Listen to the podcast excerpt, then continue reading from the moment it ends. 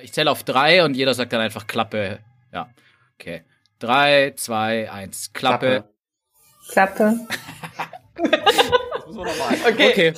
Ich bin nur gerade irritiert, weil der Sound von meinem äh, Minecraft ist noch ein bisschen zu laut. Ich muss das noch mal kurz hier einstellen. Alles klar. Jo, aber ich glaube, das reicht schon als Orientierung. Passt. Nah dran. Nah Okay. Ja, na genug, um es dann, dann schieben zu können. Geht's schon los? Ja, jetzt geht's los. Ich drücke jetzt auf jeden Fall hier auf Aufnehmen.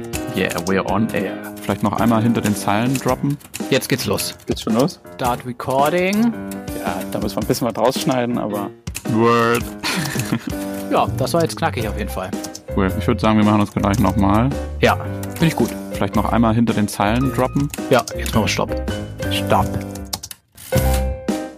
Hallo zu einer neuen Folge von Hinter den Zeilen. Hi Tobi. Hi Niklas. Diesmal haben wir ein ganz besonderes Thema dabei und vor allem eine, ja, ein bisschen andere Herangehensweise diesmal. Tobi, erklär doch mal, wie du auf dieses Thema gekommen bist. Ich habe nämlich den Newsletter von Reporter ohne Grenzen abonniert und da kam neulich äh, eine E-Mail mit dem Titel Wer die Tür zu dieser Bücherei öffnet, umgeht Internetzensur. Und das hat mich direkt gepackt. Reporter ohne Grenzen, das ist eine Nichtregierungsorganisation, eine NGO, die sich für Pressefreiheit einsetzt. Transparenzhinweis. Tobi ist auch Mitglied bei Reporter ohne Grenzen. Das heißt, er bezahlt 3,50 Euro im Monat, um diese NGO zu unterstützen. Und die haben anscheinend in Minecraft, in dem Computerspiel, eine zensurfreie Bibliothek aufgebaut. Und da haben wir uns gedacht, ähm, das finden wir so kreativ und äh, so lustig auch. Das wollen wir uns mal anschauen. Und wir wollen nicht nur darüber reden, sondern wir wollen da wirklich, wir wollen es spielen und uns das selber anschauen. Und deshalb treffen wir unseren heutigen Gast, Christine Besse von Reporter ohne Grenzen, nämlich digital in Minecraft und äh, lassen uns von ihr durch die Uncensored Library führen. Ah, ich sehe da jemanden langlaufen. Ja, ich glaube, es sind auch mehrere Leute, ja, es sind 13 Leute auf dem Server. Ich finde euch gleich. 13 Leute, das ist ja gar nicht so groß. Direkt verirrt. Ich stehe auf den Treppen vorm Eingang des Gebäudes. Ah, da kommt jemand. Okay, vielleicht wart ihr das doch nicht. Wie heißt ihr denn überhaupt? Also ich bin, ich bin Liegewiese. Okay. Ah ja, da, hallo. Hallo. Okay, cool, dass ihr euch schon mal gefunden habt. Ich fliege Ja. jetzt hier Ja. irgendwie lang und muss ich erstmal wieder finden. Wo bist du denn? Äh, ich heiße jedenfalls sowas ähnliches wie Beige Cartoon 199 irgendwas. Okay. Woher kommt eigentlich dieser Username? äh, der wurde vorgeschlagen. Ach so. Kreativ. Bist du draußen oder drin? Ja, ich bin draußen, aber ich fliege gerade irgendwie drum rum. Das Problem ist, ich weiß nicht, wo der Haupteingang ist. aber ihr steht am Haupteingang, ja? Ja. Ja. Das ist schon mal schön zu wissen. Ah, das sieht nach dem Haupteingang aus. Den kenne ich. Klar, Es könnte sein, aber das Ding ist, hier von dem, von dem Gebäude sehen alle Eingänge ziemlich groß aus. Mhm. Aber Ja. das ist es. Oder? Da, da rennt jemand lang. Ist das nicht Liegewiese? Ja, da bist du. Ah ja, da das seid bin ihr. ich. Uh, hey. Hi. Hallo. So, jetzt haben wir es geschafft. Und du heißt Truth Finds a Way. Na okay, das ist Ja. natürlich der richtige Name. Ja. Unser Hashtag. Hallo Truth Finds a Way. Hallo Liegewiese, Hallo. wie wir jetzt heißen. Hallo, Beige Cartoon 191. Was schauen wir uns als erstes an? Wo startet man denn jetzt hier am besten? Naja, also wir können erstmal in die Eingangshalle gehen. Gerne. Mhm. Ja, ich laufe die Stufen hoch. Lauft ihr mir hinterher? Ich sehe es leider nicht. Ja, Okay. Na gut, also das ist so, ja, der Mittelpunkt der Uncensored Library, weil man hier eben so gleich einen Eindruck bekommt, was einen erwartet. Man sieht irgendwie oben, also wenn es mal gerendert ist, sieht man oben die ganzen Flaggen der Länder der Weltkarte der Pressefreiheit. Und ähm, wenn man hier runter schaut, sieht man unten auch unsere Weltkarte mit den verschiedenen Farben, Mhm. damit man eben schon mal eine Einschätzung der Pressefreiheit oder der Lage der Pressefreiheit weltweit bekommt. Mhm. Und zu jedem einzelnen Land gibt es eben auch oben ähm, Informationen, also ein einzelnes Buch in Minecraft zu jedem einzelnen Land. Ah, also nicht nur die Flaggen, sondern zu jedem Land nochmal einen Eintrag oder wie? Genau. Jetzt habe ich hier irgendwie zwei andere Leute getroffen, die hier unten stehen.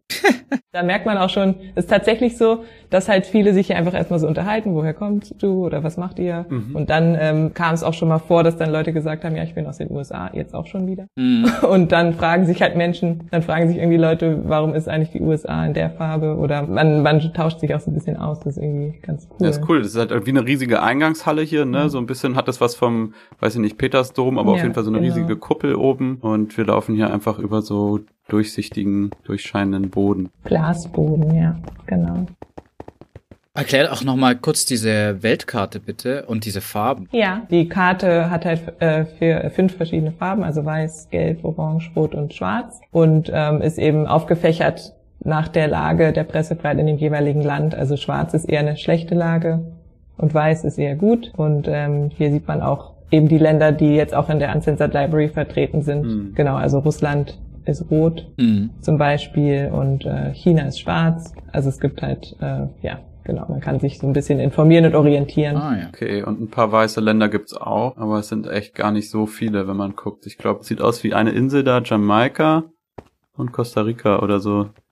Sind so weiße Flecken. Ansonsten sieht's auch ganz schön gelb, orange und rot aus. Mhm. Kuba natürlich schwarz. Hm. Okay, und jetzt sind wir hier so drin, da kommt man hier so rein. Genau. Und was ist da in der Mitte für ein Buch? Äh, da ist nur ein allgemeines Buch, also Informationen. Wir können ja mal reinlesen. Mhm. Cool. Ah, Rechtsklick. Hier ne? sieht man auch die Rangliste nochmal. Da können wir eigentlich mal gucken, auf welchem Platz Costa Rica ist. Genau, auf Platz sieben. Ah ja. Vor Deutschland, um es mal kurz Ja, festzuhalten. stimmt. Costa Rica auf Platz 7, Jamaika auch. Also Journalismus muss man nicht nur in, äh, in Skandinavien kann man das nicht nur gut machen und ohne Probleme, sondern auch in Jamaika und Costa Rica. Das stimmt. Wir switchten da gerade durch, das ist ja witzig. Das ist leider so, wenn mehrere Leute das Buch anschauen, Ah, kannst du jemanden okay, ärgern und einfach Ja, weiterblättern. Sollen wir mal irgendwo hinlaufen? Ja, Vielleicht hast du ja schon ein Ziel äh, selbst vor Augen, was du uns vielleicht zeigen willst als erstes. Äh, und während wir da hinlaufen, könntest du uns ja vielleicht mal erzählen, okay, was ist das hier überhaupt? Was ist die Uncensored Library? Warum sind wir gerade für die Pressefreiheit in einem Computerspiel, wo man, was eigentlich wie ein digitales Lego ist? Ja. Laub, laubt ihr mir hinterher? Ja, Ja, also die Uncensored Library ist eigentlich eine digitale Bibliothek der Pressefreiheit, wo wir zensierte Artikel neu veröffentlichen, weil ja im Vergleich zu Zensur, die halt leider in vielen Ländern herrscht, kann man Minecraft einfach überall auf der Welt spielen. Und das ist auch das Schöne an dem Computerspiel, dass man wirklich ganz frei ist, nicht nur in der Gestaltung, sondern auch im, eben in dem Zugang. Und du hast ja gerade schon erwähnt, dass es ein, ähm, ja, so ein bisschen aussieht wie so eine Lego-Struktur. Das heißt, es sind eigentlich ganz viele einzelne Blöcke, die aufeinander gebaut sind. Und so ist auch die Uncensored Library entstanden. Also das sind Millionen von einzelnen Blöcken, die ähm, dann im Endeffekt eine Bibliothek ergeben. Und Hm. so wie man sich das auch vorstellen kann, also es sind ja diese Millionen Blöcke mussten halt alle per Hand erstellt werden oder aufeinandergesetzt werden und das hat wirklich Monate gedauert. ja, wir laufen jetzt ja gerade genau durch so einen Flügel dieser Bibliothek. und wir haben einen Begleiter. Ja, ich merke schon, setzt sich einfach irgendjemand angeschlossen. Gie 4978, äh, sieht so ein bisschen aus wie Robin Hood. Hm. Ist mit dabei. Ah, da. Zur Machart von dem Ganzen. Du meintest gerade, dass die ganzen Blöcke quasi per Hand, dass es alles per Hand gebaut werden musste. Konnt, also musste es wirklich per Hand gebaut werden? Konnte man das nicht irgendwie programmieren? Naja, also teilweise ein bisschen, aber man muss es ja erstmal gestalten. Also es ist schon, hat drei Ja. Monate insgesamt gedauert, das zu erstellen, so Mhm. in der Form. Mhm. Ja, okay, und jetzt sind wir so, es ist eine riesige Karte geworden, Mhm. eine, eine Map äh, letztendlich auf dem Server, den man überall besuchen kann. Mhm.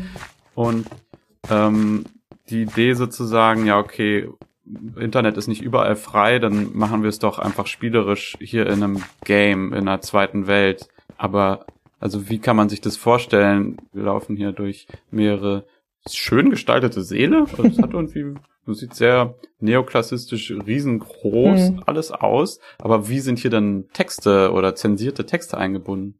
Also man hat ja in Minecraft so verschiedene Items, also zum Beispiel eben auch Bücher. Mhm. Und äh, die sind halt ganz haptisch, so wie Bücher eben sind, dass man dort auch lesen kann in Minecraft. Das heißt, man kann ähm, Artikel hochladen. Einfach, wenn man die in ein Word-Dokument gespeichert hat, kann man die Texte dann auch hochladen in Minecraft. Mhm.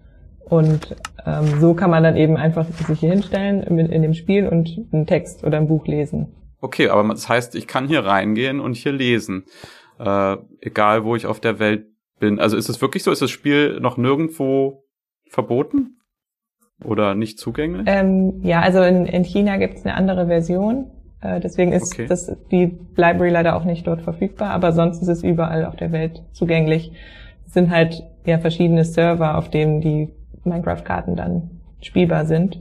Genauso wie unsere Karte eben Mhm. auch. Wer hatte denn dann diese Idee dazu, dieses Projekt äh, durchzuführen? Weil auch in dem Video von ähm, auf YouTube, wo das Projekt vorgestellt wird, ist auch in den Shownotes, ähm, Hm. Da spricht ja auch äh, einer von Blockworks, einer Firma, ähm, die das gebaut haben, also die ihr quasi beauftragt habt, oder wie kann man sich das vorstellen? waren sehr viele Menschen und Personen daran beteiligt, von der Idee bis zur Umsetzung. Und äh, das war eben dann schon sehr weit fortgeschritten, als Blockworks dazu kam, dazu kam eigentlich. Die Idee kam von einer Kreativagentur, mit der wir immer zusammenarbeiten. DDB heißt die.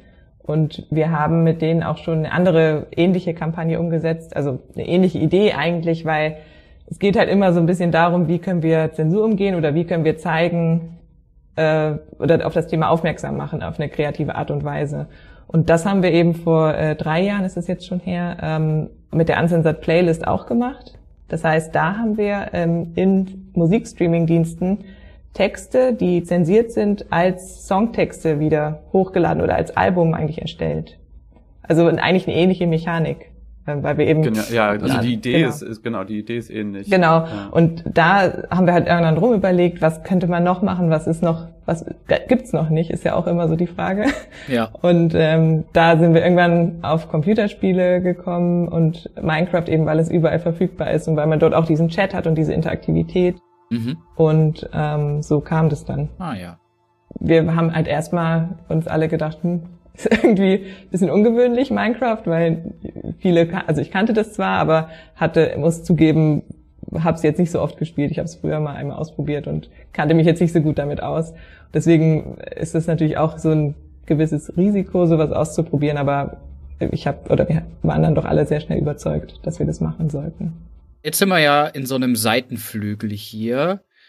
Mhm. Also das ist ja jetzt zum Thema, also da geht's Ja. jetzt ums Land Russland und das ist jetzt, ich beschreib's noch mal kurz, sind quasi an den Wänden lauter so Bücherwände und mitten im Raum ist so ein riesiger Teich mit einem riesigen, ähm, ja, Tintenfisch, ein Kraken.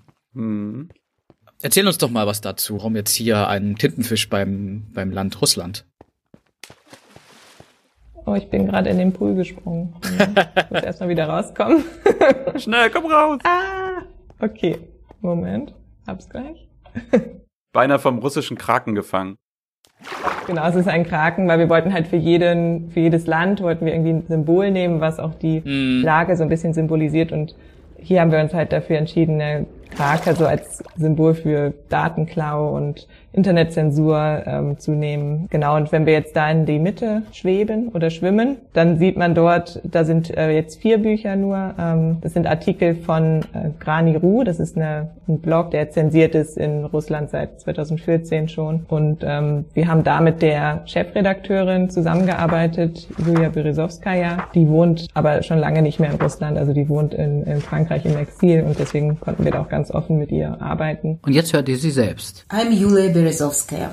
I run Graniru, one of the oldest independent Russian media outlets, which is banned in Russia since the annexation of Crimea in 2014. Uh, we have always been focused on um, repressions, protests, human rights issues, Russian aggression against Ukraine. Our website has been blocked by all ISPs, so Russians have to use VPN and other tools to bypass the blockage. In the last few years, thousands of web pages and lots of websites have been blocked in Russia. The situation is pretty much Orwellian these days, with all this censorship, blockages, internet surveillance, and incredibly restrictive laws.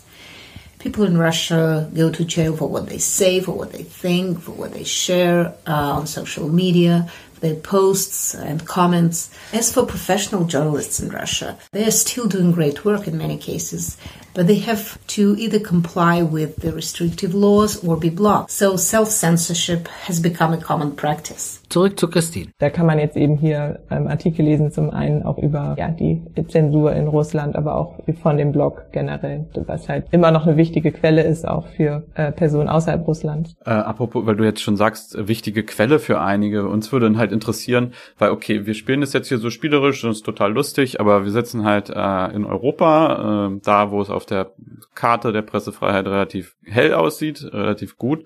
Aber für wen genau ist sozusagen das eben nicht nur so spielerisch, sondern ähm, wirklich eine Quelle? Vor allem für die Menschen aus den Ländern, die wir jetzt hier auch vertreten haben, eine, eine Nachrichtenquelle oder vor allem für junge Menschen. Das muss man schon sagen, das ist natürlich jetzt nicht für, für die gesamte Bevölkerung von Russland interessant ist. Aber es ist tatsächlich, es wird eben genutzt von den Personen auch aus den Ländern. Das können wir ja sehen in unseren Statistiken und das ist halt irgendwie schön zu sehen, dass es tatsächlich, so wie wir es angedacht haben, auch verwendet wird. Hier sieht man ja auch, die Bücher sind ja zweisprachig, einmal hier auf Englisch und einmal hier auf Russisch. Genau, wir haben das extra so gemacht, dass äh, jedes Land oder jedes, jedes Buch ist immer in der Originalsprache und auf Englisch verfügbar das fühlt sich schon irgendwie, also ja klar, ich weiß, das sind jetzt ja alles nur Bausteine und das sieht alles irgendwie imposant aus, aber es ist krass, diese Vorstellung, dass das für manche eben, das ist, was wir googeln einfach. Also ich finde es ein total kreatives und interessantes Mittel, ich sag mal, dem Totalitarismus einfach spielerisch entgegenzutreten. Aber ja, dass man wirklich Zensur so umgehen muss, indem man in ein Computerspiel quasi Texte einbaut, so hier. Es ist aufwendig zum einen und ähm, man muss sich halt auch überlegen, also man, wir haben halt so durch das Internet unfassbar viele Möglichkeiten, zum einen, um an Informationen zu kommen, aber Autokratien haben halt auch mehr Möglichkeiten, die, also die Informationen zu zensieren oder ja, uns die wegzunehmen. Deswegen muss man eben versuchen, das zu umgehen, noch durch noch kreativere Ideen. Also das ist so, war so die Idee oder der Ansatz. Okay, drei Monate dran gearbeitet, äh, aber die ist ja deshalb jetzt nicht fertig, ne? Wir haben im letzten Jahr mit fünf Ländern gestartet und haben jetzt dieses Jahr auch zum Tag gegen Internetzensur wieder zwei neue Länder hinzugefügt. Und ähm, das sind jetzt eben auch nochmal zwei neue Gebäude auf dem Server. Und die Idee ist halt schon, dass die Bibliothek wächst, aber es ist auch gleichzeitig schwierig, ähm, das so zu betreuen, weil wir ja das selber immer hinzufügen müssen und auch nach die Journalisten und Journalistinnen anfragen und die Kooperation läuft ja alles über uns. Du hattest da jetzt schon die neu hinzugefügten angesprochen. Mhm. Wollen wir da vielleicht hin? Ja, lass uns hinfliegen. Welche Länder sind jetzt nochmal vertreten? Also neu hinzugekommen sind Belarus und Brasilien. Mhm. Und ursprünglich hatten wir Russland, Vietnam, Ägypten, Saudi-Arabien und Mexiko. Und ähm, wie kam jetzt die Auswahl zustande? Weil ich habe mich zum Beispiel gefragt, warum solche auch sehr repressiven Länder wie China und Nordkorea nicht dabei sind. Genau, das hatte ich ja schon gesagt. In China gibt's halt eine andere Version von Minecraft. Mhm. Da hätte man dann extra einen Server für diese äh, Version erstellen müssen. Mhm. Und äh, Nordkorea ähm, gibt wahrscheinlich auch gar kein Minecraft, oder wie ist das da? Ja, das ist auch, also da kann man ja kaum ins Internet. Also das ist ja hm. Also ist unmöglich, genau. Und bei den anderen Ländern, genau, wir haben halt geguckt, wo gibt es viele Leute, die Minecraft spielen. Das kann man halt an Statistiken sehen. Und dann haben wir das halt abgeglichen mit unserer Weltkarte und dann geschaut, mhm. wer, bei welchen Ländern macht das auch Sinn, weil das soll ja auch wirklich genutzt werden. Mhm. Und dann haben wir das eben so ja, entschieden. Klar. Genau. Okay, jetzt haben wir wieder einen weiteren Gast hier. Jemand läuft mit uns ja, mit. Ja, stimmt. Das ist doch schön. Wollt ihr Brasilien oder Belarus? Belarus, oder? Okay. Wir fliegen mal hin. Es hat ja auch Gründe, warum ihr, warum die ausgewählt wurden, oder? Ja, also das war jetzt wirklich, sind, sind beides Länder, wo man jetzt im letzten Jahr gesehen hat, dass sich da die Lage dramatisch verschlechtert hat. Mhm. Ähm, in Belarus vor allem, ich meine, seit der gefälschten Wiederwahl von Lukaschenko im August äh, mhm. gab es ja wirklich Massenproteste, also durchgehend eigentlich. Und da gab es unzählige Verletzungen gegen die Pressefreiheit, also viele Journalistinnen, die auch inhaftiert wurden, Medien, die äh, die Akkreditierung verloren haben. Das Ganze sieht aus, wir sind sozusagen ja eigentlich in dem äh, vor der eigentlichen Bibliothek abgebogen. In einem riesigen Garten. Man könnte eigentlich einen riesen, ja, es sieht aus wie so ein Glaspavillon in einem Garten, ne? So. Ah ja, genau. Was hat's denn mit diesen Flammen auf sich? Ja, also wir wollten einfach mit den Flammen zeigen, wie gefährlich es ist für Journalistinnen in Belarus im Moment mhm. und wie, ja, wie die Pressefreiheit leidet. Sind ja auch viele im Exil. Ja, wir haben eben versucht, bei der Uncensored Library eigentlich hauptsächlich mit Journalistinnen im Exil zusammenzuarbeiten, weil wir einfach auch niemanden in Gefahr bringen wollen durch diese mhm. Kooperation. Das ist ja auch immer, muss man eben mhm. abwägen. Und ähm, in dem Fall haben wir das auch gemacht und im Fall von Ägypten war es auch so, dass wir dann einfach die Namen nicht veröffentlicht haben von den Journalistinnen, von dem ja. Medium, genau. Man hört sogar flackern das Feuer. Ja, hm, stimmt. Herrlich. Richtig knistern. Okay, und jetzt stehen hier auch mehrere Bücher, ne? Also ich sehe hier auf der Seite äh, wo, vom Eingang sind allein fünf. Die Bücher sind von Charter 79. Mhm. Das ist ähm, ein Medium, ein belarussisches Medium, ähm, was auch gesperrt ist. Und die ähm, Chefredakteurin, die lebt in Polen. Mhm. Natalia Radzina heißt sie. und wir haben mit ihr eben hier zusammengearbeitet. Ähm, bei den Artikeln geht es eigentlich hauptsächlich auch wirklich um die Proteste. Also man kann sich hier informieren, warum protestieren die Menschen in, in Belarus gerade, wie wird die Pressefreiheit dadurch, dadurch eingeschränkt, genau. Genau, und auf der anderen Seite sind die eben dann nochmal auf Belarusisch. Mhm. Und jetzt auf der internationalen Seite Englisch. Äh, Belarusisch will ich mir mal angucken. Ich kann das zwar überhaupt nicht, aber. Das ist wahrscheinlich kyrillisch, oder? Ja. Ja, da hatten wir nämlich Ah, auch mit den Schriftzeichen, ne, die konnte man jetzt, die kann man lesen. Mhm. Aber wir hatten zum Beispiel bei Saudi-Arabien hatten wir Probleme, weil man die, die arabischen Schriftzeichen nicht ähm, lesen kann in dieser Optik, weil das sind ja so kleine Pixel und das konnte Mhm. man einfach nicht lesen. Und sehr kantig, ne? Ui. Das sind ja Genau. so kleine, ja, so Pünktchen Während einfach, ja. Arabisch und deswegen, genau, Arabisch ist so geschwungen, ne? So, also so, Mhm. hat eben nicht, ja, deswegen kann man das nicht lesen. Und die Lösung war dann, dass wir das eingesprochen haben. Und deswegen muss man da jetzt sich ein Audio anhören. Ach, das geht auch. Das ist ja cool. Ja, Ah, das würde mich jetzt auch interessieren, wie das aussieht. Oder wie das sich das anhört. ja, klar. Ja, das können wir gern machen. Ja, cool, dann fahren wir. Äh, da müssen wir nur den Weg finden. Nein. Ihr macht wahrscheinlich auch eine relativ, also knappe und aus, also eine, eine klare Auswahl wahrscheinlich, oder? Ja, genau. Also wir, man kann ja jetzt auch nicht hier 100 Bücher hinstellen. Das wäre irgendwie auch nicht dann Sinn der Sache. Also wir haben schon eine klare Botschaft und die wollen wir eben durch diese Auswahl der Bücher so darstellen. Hm. Ich kann mir auch vorstellen, gerade wenn hier äh, vor allem eben junge Leute hier reinkommen und wenn hier irgendwie Tausende von Büchern sind, dann erschlägt das wahrscheinlich die Leute mehr, als dass es sie ermutigt, jetzt sich zu informieren.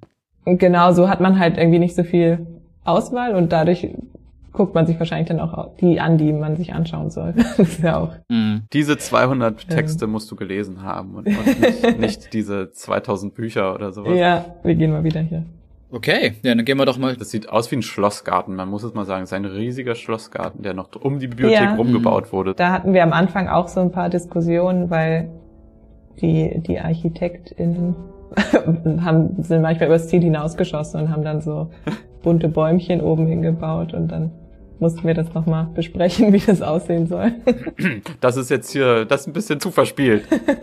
Wir gehen wieder zurück. Bewegen wir uns wieder Richtung Haupteingang. Ich stehe hier vor einer Birke. Ah, das erkennt man sogar, das soll eine Birke sein. Ja, Sehr kantig alles, wie gesagt. Das ist ja äh, Baust Bausteinoptik. Aber ich bin doch erstaunt, wie viele Details dann so gebaut werden, allein von dieser Ja. Fassade dieser Bibliothek und da drin. Die ganzen Kapitelchen und Säulen und so weiter. Ja, und auch die Beleuchtung, das könnt ihr auch mal drauf achten. Die Beleuchtung ist auch ja sehr stimmungsvoll teilweise. Also es ist irgendwie auch verrückt, wie. Könnte man auch in echt bauen, von mir aus. Ja, ne? Ihr habt wahrscheinlich viel positives Feedback bekommen. Habt ihr auch, naja, sag ich mal, ist natürlich so ein zweischneidiges Schwert, weil ihr wollt das natürlich so bekannt wie möglich machen, die, äh, die, die Map und die ganze Aktion.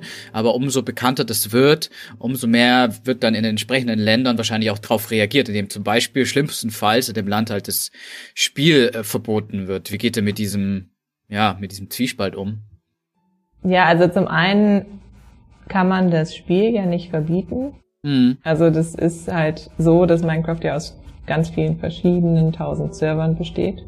Mhm. Und ähm, einer von diesen Servern ist halt unsere Mhm. Bücherei. Und bisher wurde sie noch nicht gesperrt. Das, äh, ja, es könnte passieren theoretisch, dass sie gesperrt wird, aber wir haben natürlich auch, wir, wir gucken eben, dass wir die irgendwie schützen. Wir haben Mhm. ähm, bisher noch keine großen Angriffe gehabt, keine Hacking-Angriffe. Ähm, und was wir auch machen, ist äh, einen Download bereitstellen auf der Webseite. Das heißt, jeder kann eigentlich diese Karte runterladen Hm. ähm, und dann auch wieder hochladen. Ah, genau. ja, ja. Also Mhm. das wurde auch schon, also 300.000 Mal jetzt äh, wurde die schon runtergeladen. Ja. Und ähm, das ist natürlich ja ein guter Schutz dafür, dass die Bücherei nie Mhm. äh, ja, gelöscht werden kann. Aber das ist doch auch eigentlich so dieser der Schutz oder so diese Reaktion des Internets. Na, okay, du machst meine Seite runter, ja, aber ich habe sie schon wieder kopiert und auf eine macht die auf die neue Domain mäßig so in der Art, ne? Ja, Unendlich spiegeln. Okay, sind wir jetzt hier verwirrt oder verirrt? Sehr wir schön. haben uns verlaufen. Ah, okay, ja, ich merk's schon. Es sieht, sieht immer noch alles alles schön aus. Wir haben jetzt gerade waren wir ähm, bei Ägypten und Mexiko. Ähm, wir können eigentlich auch noch mal, lass uns noch mal kurz zu Mexiko belaufen, wenn wir jetzt schon mal Okay. da waren.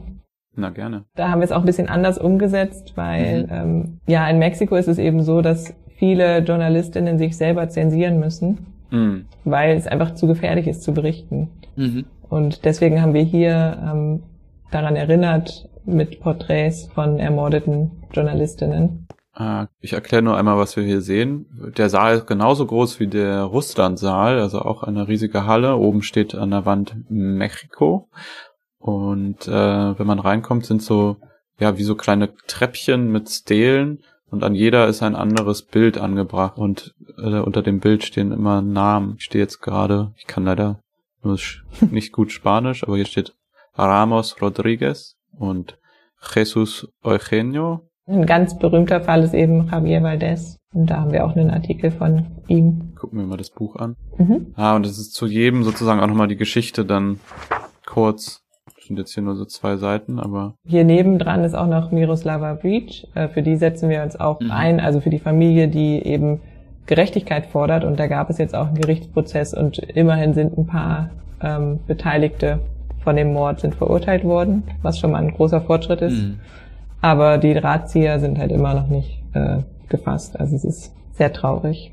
ich zähle gerade mal durch, wie viel das hier sind. Die, die beiden sind die repräsentativen Fälle und dann hatten wir noch die alle aus dem Jahr 2019. Es sind allein zwölf. Ja, und sind quasi einfach virtuelle Denkmäler. Also ich meine, Mexiko ist einfach das gefährlichste Land der Welt für Journalistinnen, wo Mhm. kein Krieg herrscht. Mhm. Und deswegen wollten wir das damit auch nochmal verdeutlichen. Puh, das ist ja echt, äh, also eigentlich irgendwie krass, weil das ja so eine Mischung, also das hat ja was von einem, von einem Friedhof dann fast, weil man weiß, die Menschen sind tot, die sind gestorben für ihre Mhm. Arbeit und ihre Arbeit äh, war, ja, der Wahrheit näher zu kommen und Mhm. mussten dafür leben lassen in einem gefährlichen Land. Aber ja, auch ein Denkmal, ne? Kann man sich hier gar nicht vorstellen, aber so viel, so durch die Korruption in Mexiko und ja, wo halt leider auch PolitikerInnen beteiligt sind, da ist es Mhm. umso schwerer, eben diese Verbrechen dann aufzuklären. Und Mhm. das ist halt auch für die Familien dann besonders schlimm, so, wenn man gar nicht Mhm. irgendwie mal Ruhe hat. Sollen wir weitergehen? Gehen wir doch mal im Saudi-Arabien war das, oder? Mit den Eingesprochenen. Mhm. Mhm. Ähm, wir geben uns, begeben uns mal auf die Suche. Ja, ganz kurz, da kommt Liegewiese. Ist jetzt, wir sind noch nicht im Raum, wir Mhm. blicken so durch die Tür und man sieht einen riesigen Käfig, einen schwarzen. Genau, weil eben auch sehr viele inhaftiert werden, viele Journalistinnen. Ich weiß gar nicht, ob wir das jetzt alle hören, wenn wir den Mhm. Artikel anhören wollen. Ah, das sind so, also auf der anderen Seite sind die, sind so Buttons, oder? genau, Der Rückseite, okay, hier sind wieder die englischen, hier sind so Boxen. eher so Musikboxen. Also jetzt habe ich mir die genommen. Jetzt steht die hier auch im Weg rum. Vielleicht sind so ein Stück zurück. Ich weiß nicht, vielleicht kann das wirklich nur eine Person hören. Ich glaube, man muss diese Disk nehmen und da reinmachen. Ja. Ah, Und wo hast du die her? Ah, jetzt höre ich's aber. Da unten mit Rechtsklick. كاتب ومؤلف سعودي مقيم بواشنطن إنه لأمر مروع حقا أن نرى أن رموز الإصلاح البالغين من العمر ستون أو سبعون عاما يوصفون بأنهم خونة على الصفحات الأولى من الصحف Ah, السعودية jetzt habe ich aber auch eine Disk. والرجال الذين Wo, da muss man oben auf das Ding rauf, Genau, die reinmachen. Ja. قيادة المرأة للسيارة والتي دفع بها ولي العهد الأمير محمد جمال سلمان مؤخرا تم توقيفهم في verschiedene صدمت أكثر المدافعين حماسة und wer hat das eingesprochen? Äh, das waren ähm, von DDB, die kannten zum Glück Leute, die das sprechen können. Das ist ja auch so ein weltweites Netzwerk, so eine die Kreativagentur, deswegen. Die finden auch immer gute kreative Lösungen. Da kann man sich sehr gut drauf verlassen. genau, also hier in, in Saudi-Arabien haben wir eben Artikel von Jamal Khashoggi. Na okay, Jamal Khashoggi ist ja wirklich einer der bekanntesten und äh, ja, ich glaube, einer der kürzest zurückliegenden Fälle, die neuesten. Also wir haben halt versucht, ja, durch diesen Fall einfach nochmal den, den Blick darauf zu werfen und Jamal Khashoggi oder der Fall ist halt auch für uns sehr wichtig bei, bei Reporter ohne Grenzen. Wir setzen uns immer noch dafür ein, dass er aufgeklärt Ah. wird und haben jetzt auch ähm, im äh, Februar eine Klage eingereicht gegen den Kronprinzen. Mhm. Magst du vielleicht äh, den Fall kurz rekonstruieren? Wer war Jamal Khashoggi? Ja, das war ähm, ein, Journal ein saudi-arabischer Journalist, der ähm, zuletzt aber im Exil gewohnt hat und vor allem für die Washington Post geschrieben hat. Die Artikel, die jetzt hier in der Bücherei sind, sind auch von der Washington Post. Und ähm, er wurde eben mutmaßlich ermordet, als er in der saudischen Botschaft in Istanbul war mit seiner Verlobten war er da in der Türkei. Und ähm, der Fall ist aber noch nicht aufgeklärt. Eins würde mich noch interessieren, Mhm. also für uns EuropäerInnen, die sowas wie ja, Zensur eigentlich fast gar nicht kennen und die auch dann wahrscheinlich nie so drüber nachdenken müssen. Für uns ist es natürlich, wird sehr spielerisch und macht irgendwie ein kreativer, kreativer Ansatz hier. Und äh, jetzt frage ich mich natürlich, wem soll eigentlich die Bibliothek am meisten helfen? Leute aus Ländern, die sich, wo wirklich eine Zensur herrscht, wo sich die Menschen informieren wollen, oder dann doch für uns, die wir so privilegiert sind, um auch einfach mal mitzubekommen, wie es halt einfach auch in anderen Ländern läuft. Ich würde sagen, für, für beide gilt das eigentlich. Also in erster Linie hatten wir gedacht, das ist eben ein Tool, um Zensur zu umgehen, vor allem für Mhm. Menschen dann zum Beispiel aus Ägypten, dass sie auch wirklich ja, Artikel lesen können. Aber wir haben halt schnell gemerkt, dass es auch jungen Menschen auf der ganzen Welt eigentlich hilft, zu verstehen, warum eine freie Presse wichtig ist und eine Demo funktionierende Demokratie. Und ähm, das merkt man eben daran, dass sich Personen auch wirklich hier austauschen können in der Bücherei. Also man kann ja hier miteinander schreiben und ähm, ja Fragen stellen, wie wie ist eigentlich die Lage oder woher kommst du und wie wieso ist jetzt mein Land gelb oder warum ist meins ähm, rot? Und dann kann man sich eben auch austauschen und äh, ja über die die Lage wirklich direkt nachfragen, weil das kann man ja auch sonst nicht. Also wo wie oft können kann man jetzt mal jemanden aus Ägypten fragen? wie es eigentlich für ihn oder sie ist, dort zu wohnen und wie das ist, dass man nicht einfach auf jede beliebige Seite gehen kann und Mhm. sich dort informieren kann. Und das ist, glaube ich, vielen halt nicht so bewusst. Mhm. Und du meinst ja auch, okay, Minecraft ist eigentlich überall verfügbar. Äh, aber es kostet ja schon Geld. Also man muss, man kommt nicht in diese Bibliothek, ohne Minecraft einmal zu kaufen. Ja, das stimmt. Das ist sozusagen, okay, das ist sozusagen die erste Hürde ist, man muss halt irgendwie dieses Spiel kaufen und eine Internetverbindung haben dafür.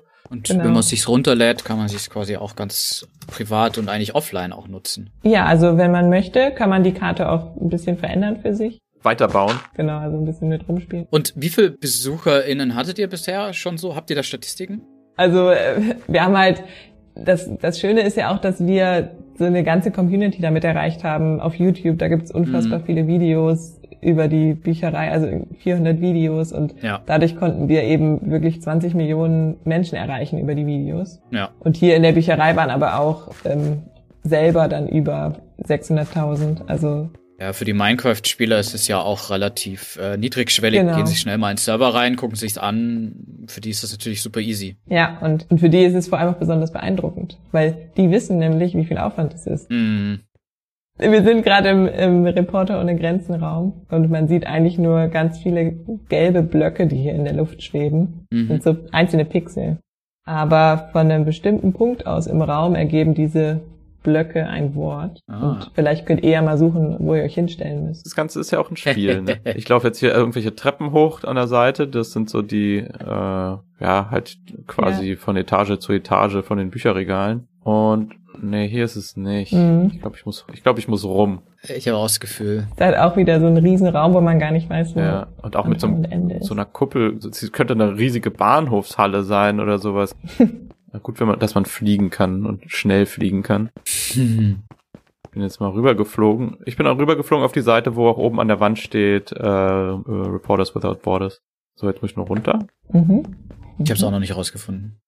Jetzt, hier. Wo? Äh, ja, genau, wo. Äh, man darf nicht zu hoch sein, Ah. äh, sondern auf der Seite, wo ein Buch auf dem Podest steht und wenn du dann äh, in die Länge des Raums ra- hineinschaust, das ist ja cool. Aha. Und was für ein Wort seht ihr? Ich sehe das Wort Truth. Ach, das ist ja cool gemacht. Also diese ganzen vielen gelben Blöcke, die so komplett irgendwie random in der Luft zu schweben scheinen, ergeben an einem ganz bestimmten Punkt eben dieses Wort. Aber auch nur an diesem Punkt. Wenn man sich entfernt, dann, dann wird schon wieder unleserlich. Ja. Dann sieht du es einfach wie so, irgendjemand hat da nicht aufgeräumt und Bro- Brocken in die Mitte geworfen. Ja, jetzt habt ihr eigentlich schon fast alle Räume gesehen. Ich glaube, wir haben einen ganz guten Eindruck bekommen auf jeden Fall von der von der Bibliothek und ich Mhm. merke halt so, ja klar, ich habe voll Lust jetzt noch weiter rumzustöbern, aber ja, ich vermute, das ist dass die Zielgruppe sind trotzdem eher so die Leute, die noch Pressefreiheit eigentlich genießen, wobei die ja auch man muss es ja dazu sagen, auch in Deutschland äh, verteidigt werden muss, um es mal kurz zu sagen. Es ist ja auch, es ist irgendwie auch wie so ein Wettrennen der Zensierer und der Antizensierer. Und man muss immer kreativer werden und immer mehr Ressourcen aufwenden, quasi beide Seiten. Die einen wollen unbedingt die Texte zensieren und die andere Seite ist halt gefragt, also noch cleverer, noch kreativer zu werden, um dann wieder das wieder alles äh, verfügbar zu machen. Ja, Oder zumindest darauf aufmerksam zu machen. ja, es gibt halt immer mehr Gesetze, die einfach das verhindern, dass man frei Mhm. veröffentlichen kann.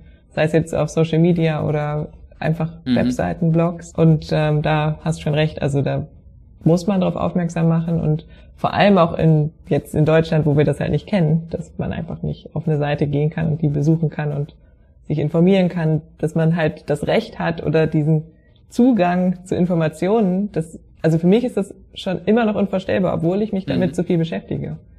Also, weil wir einfach nicht in dieser Ja. Realität leben und deswegen ist es wirklich wichtig, dass man das Mhm. so sichtbar macht. Auch wenn es jetzt vielleicht spielerisch rüberkommt, aber ich finde, es ist doch sehr eindrücklich und regt zum Nachdenken an. Ja, weil wir in Deutschland, äh, wir können nicht auf Seiten zugreifen, weil irgendwo kein Netz ist oder es baut sich nicht auf oder so, aber an sich denkt man so, ja komm ey, Luxusproblem.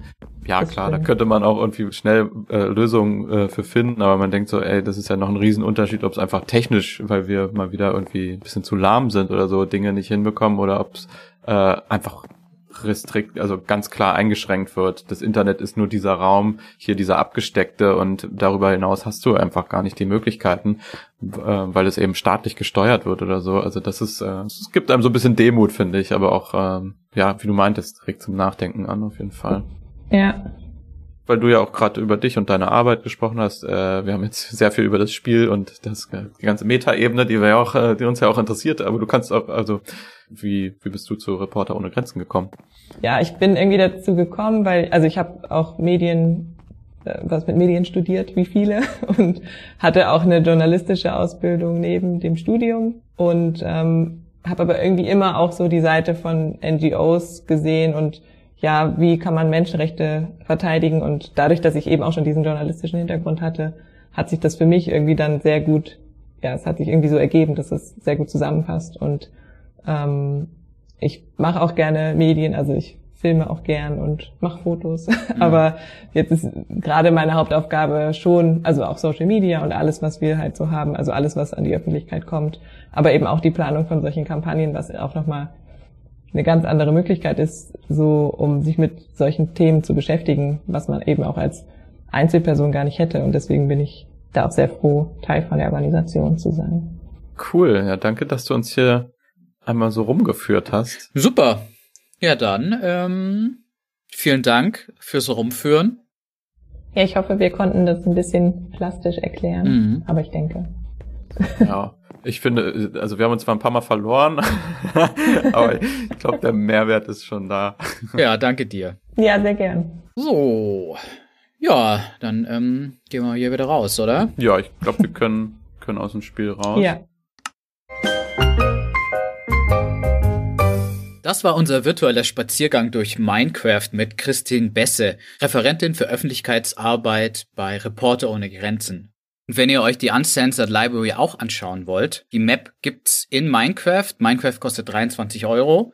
Da könnt ihr dann über den Multiplayer-Mode auf den Server von Reporter ohne Grenzen. Den Server, die Adresse zu dem Server findet ihr auf uncensoredlibrary.com. Wir verlinken euch das auch nochmal in den Show Notes und auch alle weiteren Informationen, die ihr zum Projekt vielleicht nachschauen wollt. Wir würden uns sehr freuen, wenn ihr uns unterstützt per PayPal und was uns auch sehr freuen würde, was uns sehr viel bringt in der Reichweite und dass Leute uns einfach entdecken, wäre, dass ihr uns Bewertungen gibt auf Podcast-Plattformen, Apple Podcast, Spotify oder wo man sonst eben Bewertungen geben kann. Ja, und folgt uns doch gerne einfach, äh, wo auch immer ihr uns gerade hört. Macht's gut, bis zum nächsten Mal. Haut rein.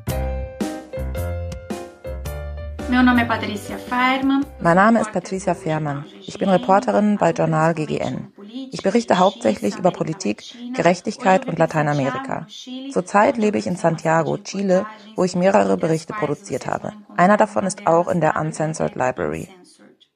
Für mich heißt Journalismus, die Veränderung von Ländern, die Veränderung von Gesellschaften zu beobachten. Jair Bolsonaros Regierung bedeutet ohne Zweifel einen Rückschritt für die Arbeit von Journalisten in Brasilien. Deren Rolle als Beobachter der Wirklichkeit wurde ersetzt mit einem Feindbild.